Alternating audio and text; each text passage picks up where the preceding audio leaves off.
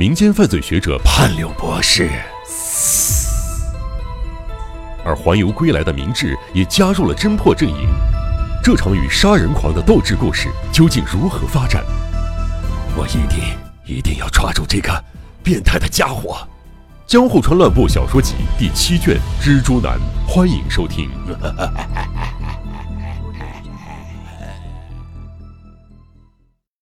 然而，众人仍然无法理解明智真正的意思。以总监为首，尤其是波月警部，只能咽着口水等明智说明。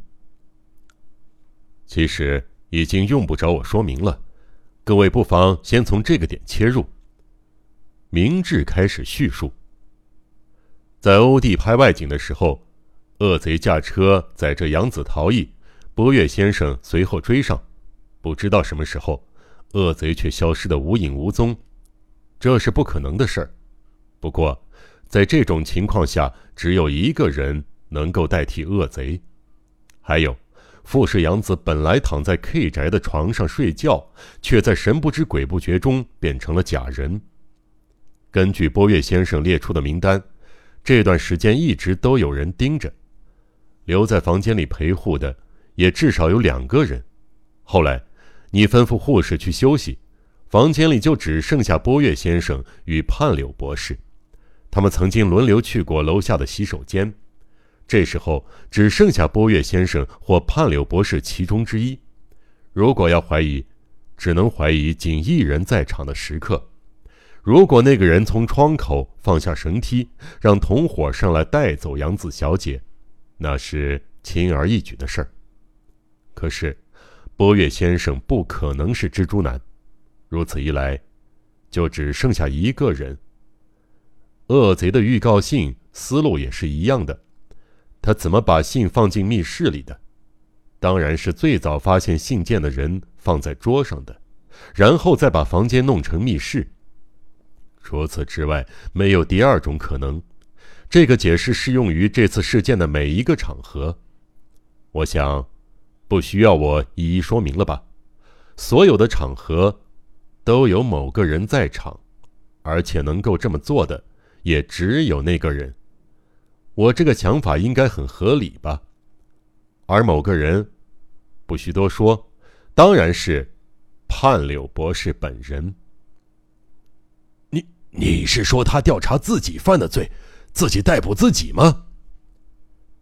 刑事部长欧氏一脸困惑，说出来的结论像是绕口令，在场的人忍不住轰然大笑，难以形容的奇妙笑声充斥在总监事务所。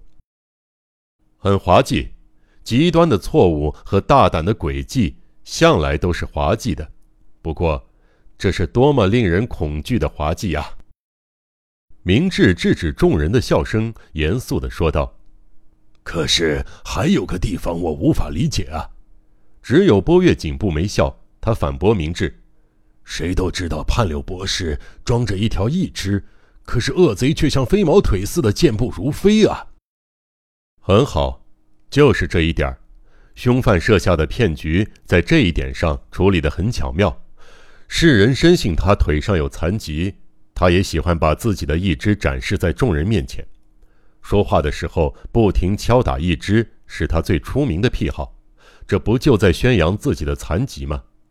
他先让世人认识这一点儿接下来，一方面努力提升自己作为犯罪学者、业余侦探的名气，另一方面，却拿名气当保护色，干尽各种坏事儿，钻研犯罪学和侦探学，不就等于钻研犯罪本身吗？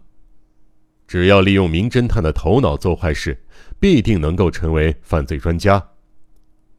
这么多年来，他靠什么让他的西洋镜不被拆穿啊？他靠的是坚强的意志。他是个令人敬畏的天才。可是，这样的大犯罪家终于也落入了我们手中了。目前，他正在自己的寝室中陷入昏睡，几个小时之内绝对醒不过来。原来如此啊！这下总算明白明智不急着逮捕凶手的理由了。我还有一点想请教，波月继续追问：潘柳在这次的事件中，除了和我一同行动外，几乎整天待在书房，难得外出。博士家的仆人们和野崎都很清楚这一点可是蜘蛛男却在不同的地点露面，否则他干不出这么多坏事。蜘蛛男曾经驾车把李建娟之的尸体运到江之岛，可是野崎说那晚盼柳待在浴室，没有离开过一步。这一点儿又该怎么解释呢？我在报纸上也读到那个浴室的事儿。老实说，我的推理就是从这个不可思议的浴室出发的。据说博士把那里称为他的梦想殿堂。对一代名侦探来说，这种想法实在是太恰如其分了。他利用这个高明的障眼法，把自己锁在浴室里，最主要的目的是不让别人看到入狱中健全的双腿。而是他所谓的梦想殿堂，其实蕴藏着另一个更重大的秘密。明智望着挂在墙上的大型东京地图，说道：“这里有一份详尽的东京市地图。不过，即便把地图挂在眼前，除了需要了解未知的地址时，其他时间我们基本上不去查阅，谁也不会在地图上辨认已知地点的确切位置。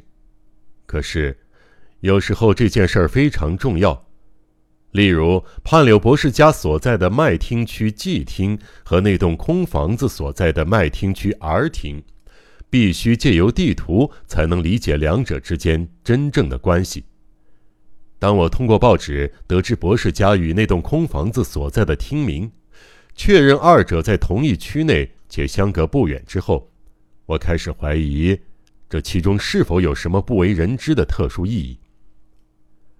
在东京车站下车之后，我去书报摊买了一份东京地图，在候车室里确认了 R 厅和 G 厅的关系。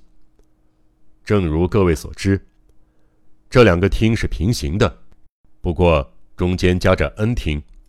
从 G 厅前往 R 厅必须先经过 N 厅，得绕上一大圈儿，路程算起来应该有四五厅的距离。这四五厅正是障眼法。人人都认定 G 厅与 R 厅相隔四五厅远，然而如果在地图上找到这两个地点的位置，就会发现实际并没有相隔四五厅远，甚至连一尺一寸的距离都没有。换言之，可以发现两栋房子是完全相连的。不信的话，请看这里。众人朝明智指的地方一看，果然如他所说的。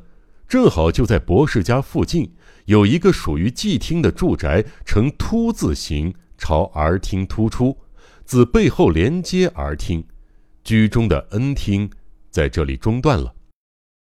想必界定厅名时，也发现了盼柳博士的宅邸由于进深大而朝后方突出的问题。可是，一栋房子又不能挂上两个厅名，因此才会形成这种不规则的厅地。换言之，博士家的后院细长突出，正好连上了 R 厅某栋房子的背面。为了确认 R 厅那栋房子的确切位置，我从车站直接前往 R 厅。果然不出所料啊，我发现和博士家背靠背连在一起的房子，正是那栋命案空房间。在场的众人对刚抵达东京的明智居然具备如此细致又敏锐的观察力。一同发出赞叹之声。如此说来，倘若盼柳博士就是那栋空房子的实际屋主，要从博士家辟出一条秘密通道前往空房子，那真的是易如反掌。或许是地下通道，总之一调查就清楚了。换言之，凶手让大家以为他一直在家里，实际上他已经通过密道经由后面的空房子出去了。干下各种恶事，为了不让那条秘密通道被发现，凶手建造了一间特别的浴室，美其名为“梦想殿堂”，想出了泡澡得泡几个小时的借口。然后他白天从浴室，晚上从寝室经由秘密通道前往儿厅的空房子。听说他还把室内电话线从玄关拉进浴室。以便有急事的时候，书生可以打室内电话通知主人。我认为那条电话线说不定通过浴室一直拉到了空房子里，以便凶手在空房子里作恶的时候，还可以假装正在浴室回答书生或下达命令。如果我是凶手，一定会这么做。想到这里，平田离奇消失的事件自然也就有了合理的解释。平田在博士宅内四处游荡，无意间发现了暗门，看到了那条秘密通道，也可能是看到了凶手不想让人看到的，比如乔装道具之类的东西。无论看到什么，想必都让天生有作恶敏锐直觉的小混混大吃一惊，才会发出那奇怪的叫声吧。博士察觉了这一点，立刻独自跑过去，控制了平田的人身自由。把他关进暗门里，事后可能再慢慢威逼利诱，将他纳为心腹。确认空房子的秘密后，我再次回到博士家，把野崎助手找出来，报上我的名字，说明我的推测。为了确认博士和蓝胡子就是同一个人，我想出了一条计策。我把事先准备的瓶装麻醉药交给野崎。叫他偷偷潜进卧病在床的博士卧房中，把麻醉药倒进饮料里，趁博士昏睡之际检查一只的真伪。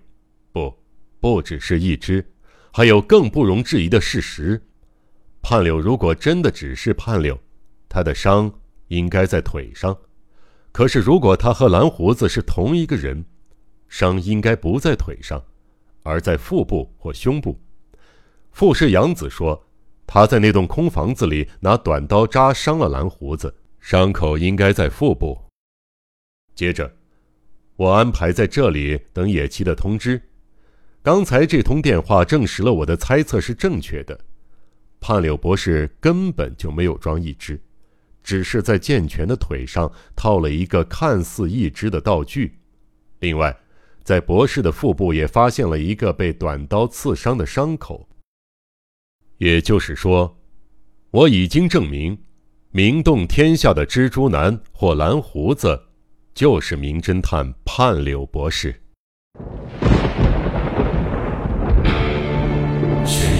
悬疑、惊悚、惊悚恐怖、恐怖、推理、推理，《江户川乱步小说集》，我是播讲人赵鑫，让我们一起走进这个光怪陆离的世界。